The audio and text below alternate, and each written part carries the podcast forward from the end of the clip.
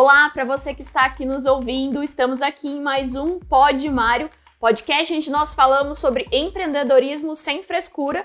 E aqui do meu lado está o fundador do Grupo Gazin, seu Mário Gazin. Como vai o senhor, seu Mário? Opa, tudo bem, Michele?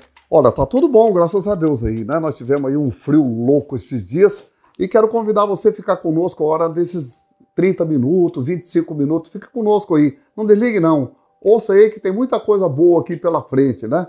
E passemos aí o frio já tá indo embora, mas logo vai vir outro, se Deus quiser. E não pode parar, se que vem a chuva junto, né? Então isso é muito bom. Então, Michele, vamos lá, vamos falar do que nós pode falar aqui hoje. E você que está ligadinho, olha, se você gostou, passe para os outros. Se não gostou, reclame com nós que nós vamos melhorar, com toda certeza. Seu Mário, a gente vai falar de um assunto bem atual hoje, porque o Brasil, seu Mário, apesar de não estar tá diretamente envolvido com a guerra da Ucrânia, a gente sente esse impacto aqui também, né? Sem contar os últimos dois anos de pandemia que o Brasil sofreu bastante, não foi fácil economicamente. E diante desse cenário, que são tantas incertezas, perdas, como que o senhor acredita que os tempos atuais ainda vale a pena empreender no Brasil? Ainda vale. Eu acho que é muito interessante porque nós não podemos deixar isso para trás. Porque o que nós vemos muito hoje é mídia. É todo mundo querendo ganhar dinheiro de um lado, ganhar dinheiro do outro, né? Porque aconteceu a guerra, vão subir o, vão subir o adubo. Ah, aconteceu a guerra, vão subir o gás. Ah, subiu a guerra, vão subir o petróleo. Quer dizer, em tudo tem alguma coisa de benefício. Ninguém perde. Se nós olhar, por exemplo, lá atrás, na Segunda Guerra Mundial, qual foi as pessoas. Se nós olhar hoje, fizer vocês aí ir na internet e começar a olhar hoje, com toda certeza, vocês vão ver qual foi as empresas que mais cresceram na Segunda Guerra Mundial. Nessa tem também, tem muita gente enricando aqui, tem muita gente ganhando dinheiro disso aqui. Eu acho que só quem está perdendo aqui é os russos. Mas do contrário, daí a coisa vai embora. Todo mundo tira um aproveito daqui, um proveito dali. Vão destruir a Ucrânia, mas vai ter que reconstruir de novo. Sim. Né? Vão refazer ela de novo. E a economia no mundo é esse jeito que nós estamos aí, gente. Nós temos que esquecer que nós temos o governo, nós parar com pensar no governo e pensar em nós. Se eu não fizer, o governo não vai fazer por nós. Então nós temos que fazer, nós temos que botar a mão na massa. E essa massa, gente, não é fácil de amassar. Ela, cada dia está ficando mais difícil, porque cada dia a concorrência está mais bruta, a concorrência vem de fora, não é só aqui do Brasil, a nossa concorrência vem de fora todo dia.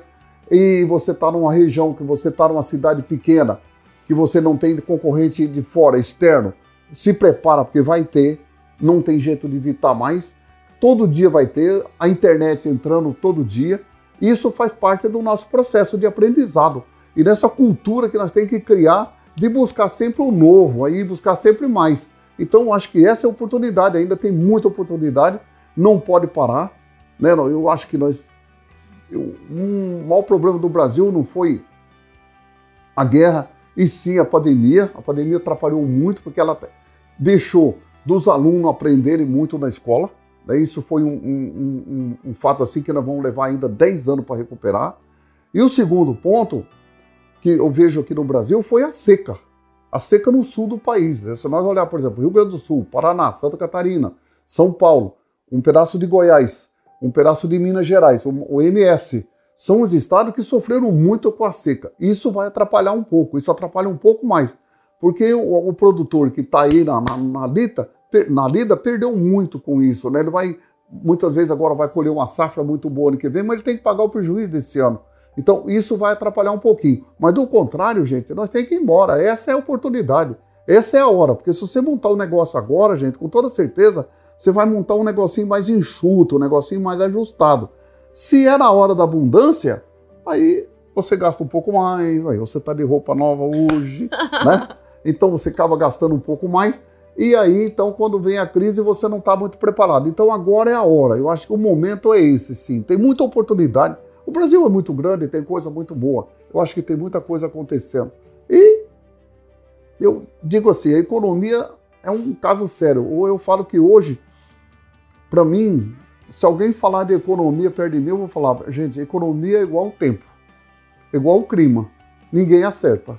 E um dia fala uma coisa, outro dia fala outra. O dólar sobe, o dólar abaixa, nós não sabemos. Então, gente, é nós. Quem muda esse país é o povo, é a população é as pessoas, né? que mais luta e que mais faz esse país crescer. Seu Mário, a Gazin tem 56 anos de história, 56 anos de mercado e provavelmente durante esse tempo passou por altos e baixos aí no decorrer da história. Na opinião do senhor, qual foi a pior fase, a pior crise econômica que a Gazin já enfrentou? Os anos 80. Né? Nós chamamos aí a geração morta, como falam aí, uma geração de 10 anos difícil mesmo. Né? Foi a transição aí entre governo militar e também não sai governo militar, entra outro. Então foi muito difícil. Até o ano de 1992 foi muito, muito difícil. Foi o pior ano que a gente já passou, eu acho, porque era um pacote Aquele tempo se chamava de pacote em pacote. Vocês lembram disso, alguma coisa aí dos pais terem falado? Era um pacote para lá, um pacote para cá e, e era sempre, sempre assim, sempre a gente estava empacotado, né? Mas mesmo assim a gente ainda sobreviveu. Mas foi uma época, das, eu falo que eu lembro do Brasil, foi a pior época, uma época muito difícil. E outra época, mas eu já não estava no comércio, mas eu, eu, eu vivia porque eu tra trabalhava, foi aí antes de 64. Também foi muito difícil. Quer dizer, tudo era muito difícil, faltava produto, não tinha dinheiro, não tinha crédito, né, não tinha estrada, não tinha nada. Os anos 80 foi muito difícil porque era de pacote em pacote. O governo criava um pacote, trocava um ministro, criava outro pacote, outro pacote. E isso foi atrapalhando. Eu acho que foi aí o, o pior déficit que o Brasil já teve foi os anos 80, né? Aí nós tivemos o governo Sarney, que foi muito difícil foi a época que menos o Brasil cresceu, né? porque nós vínhamos um crescimento até mais ou menos. E aí, de repente, ele empacou ali e ficou parado muito tempo. Depois veio o Collor também, aí até 92, foi muito difícil. De 92 para cá, os pacotes acabaram, a situação começou a ter um pouco mais de, de, de, de dinamismo, né? Por exemplo, aí veio energia para todos, começou a instalar mais energia, a rodovia se começou a construir e a gente começou então a ver aí um Brasil diferente. Aí vem a, nasce aqui no Brasil a globalização já existia desde 1945, 46, quando terminou a Segunda Guerra, mas ela no Brasil ela chegou só no final dos anos 80 que começou a acreditar mesmo na globalização. Né? Então aí começa a globalização. Para nós aqui já foi um tanto difícil, mas com toda certeza a gente foi se adaptando, adaptando e nós chegamos lá. Aí acabou os pacotes, acabou aí, os governos passou a tocar um pouco mais, nós tivemos aí os quatro, o primeiro ano do Fernando Henrique, tivemos do Itamar Franco, depois os quatro últimos anos do, do Fernando Henrique teve lá seus trupique aqui, trupique ali, veio o Lula no primeiro mandato, foi maravilhoso, depois o segundo mandato também ele começou a trupicar, e aí veio aí as consequências, mas veio um monte de, de corrupção no país, mas mesmo assim, a gente vê que o Brasil ainda deu uma caminhada longa, né? A gente vê que melhorou muito. Eu, até nos anos 93, 94, eu ia na Itália e os alunos lá me perguntavam hum, quantos anos leva para o Brasil chegar onde está a Itália? Eu falava, vai levar 20 anos.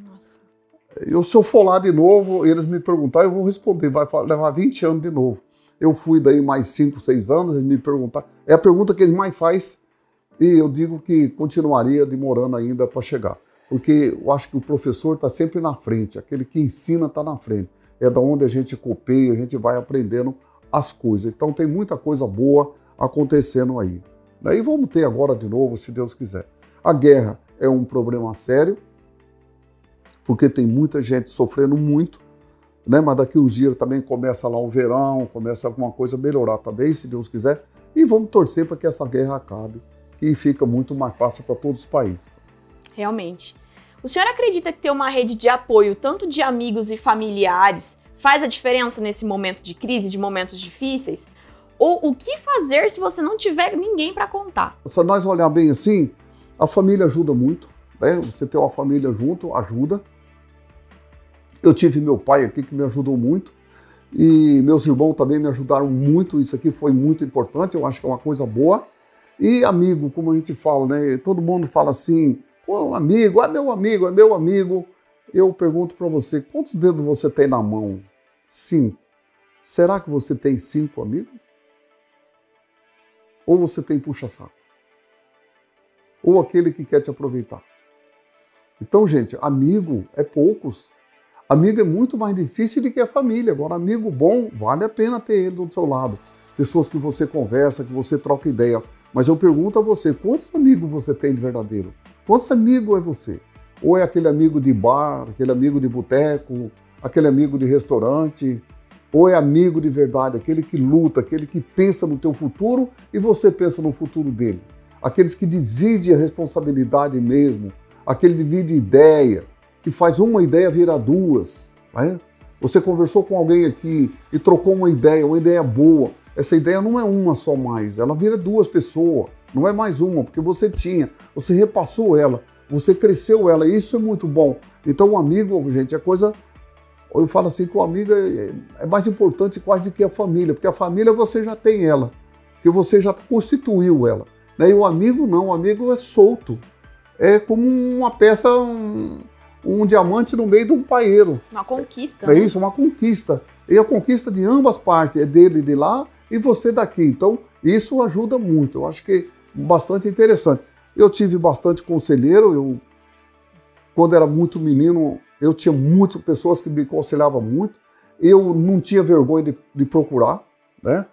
E eu procurava um, procurava outro e acabei se juntando aí. Eu acho que esse foi muito bom. Né? Então acho que valeu a pena a gente acreditar nas pessoas e de fato eu não tenho muitos amigos, mas aqueles que me ajudaram, me ajudaram mesmo. Esses são amigos de verdadeiro. Aqueles que a gente nunca mais vamos esquecer. Né? Aqui eu tinha aqui, vou falar o nome de um aqui, o seu Geraldo Felipe, né, que já não está mais junto conosco, o velho Vasco, lá de Londrina, né? E o Adriano da Simbal, o seu Samuel Crem, o seu Aronso, são as pessoas que viviam perto de mim, que sempre que eu me apertava, que eu corria neles. Né? São pessoas que me ajudaram de verdade. Essas as pessoas que eu tenho aqui, que não vou esquecer nunca. Muitos já não estão, tá, quase todos não estão tá mais junto conosco, mas esse é o grande aprendizado que nós temos, e de aí. Seu Mário, o senhor já falou que a crise econômica é uma coisa que a gente não controla, né? Não cabe a nós, não está na nossa mão. Será que existe algo que eu possa fazer para diminuir os impactos da crise na empresa? Existe. Trabalhe mais se esforce mais, gaste menos, né? Fecha ali. Não é para você parar pisar no, ou vou pisar no freio, nada disso. Você tem que pisar no acelerador. Na crise se pisa no acelerador. Quando você está imaginando que a crise vem, que o PIB começa a cair, é hora de muitas vezes pisar no, no, no freio. Mas do contrário, na crise tem que pisar no acelerador. Agora tem que acelerar. Não tem como parar. Porque na crise a gente ganha dinheiro e ganha muito dinheiro. A Gazin cresceu muito em todas as crises que passou por ela, porque aí você faz uma economia aqui, outra economiazinha ali, e isso vai dando resultado. Porque como você já vem com uma carreira crescente, tudo aquilo que você tirar de despesa, ele vira crescimento. Isso é muito bom. Eu acho que a crise faz com que a gente aprenda muita coisa. Né? O aprendizado nosso é muito grande. A gente tem que aprender com a crise. E a crise, gente, não vai acabar nunca. Não vai acabar. O dia que acabar essa agora, que é a crise da pandemia, da seca e da guerra, vai nascer outra, pode ficar tranquilo. Eu fico bobo aí, até esses dias atrás, quando nós estava aí, ligava, eu não ligo mais televisor aqui por causa da pandemia lá, né? Porque tudo era só pandemia, pandemia, pandemia, pandemia. Aí começou a guerra e é guerra, guerra, agora, agora é a dengue. Né? Agora é dengue. Você liga, vai no, no, celular é dengue, vai na outra é dengue, vai na outra é dengue. Falei, oh, meu Deus, então as coisas acaba uma, nasce outra, acaba um, nasce outro é consequência. Mas a crise é assim também, vai acabar uma, vai nascer outra. E vamos vencer essa com toda certeza. Essa eu falo que é a crise da pandemia e a crise da seca. O resto vem por consequência. Nós vamos vencer com toda certeza. Seu Mário, e agora para a gente fechar, é, que conselho que o senhor daria para aquelas pessoas que ainda acreditam que agora não é o momento ideal para empreender, que fica esperando o momento certo? Vai ser meu cliente, vai ficar comprando de mim a vida toda.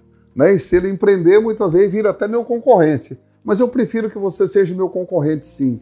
Prefiro que você monte seu negócio.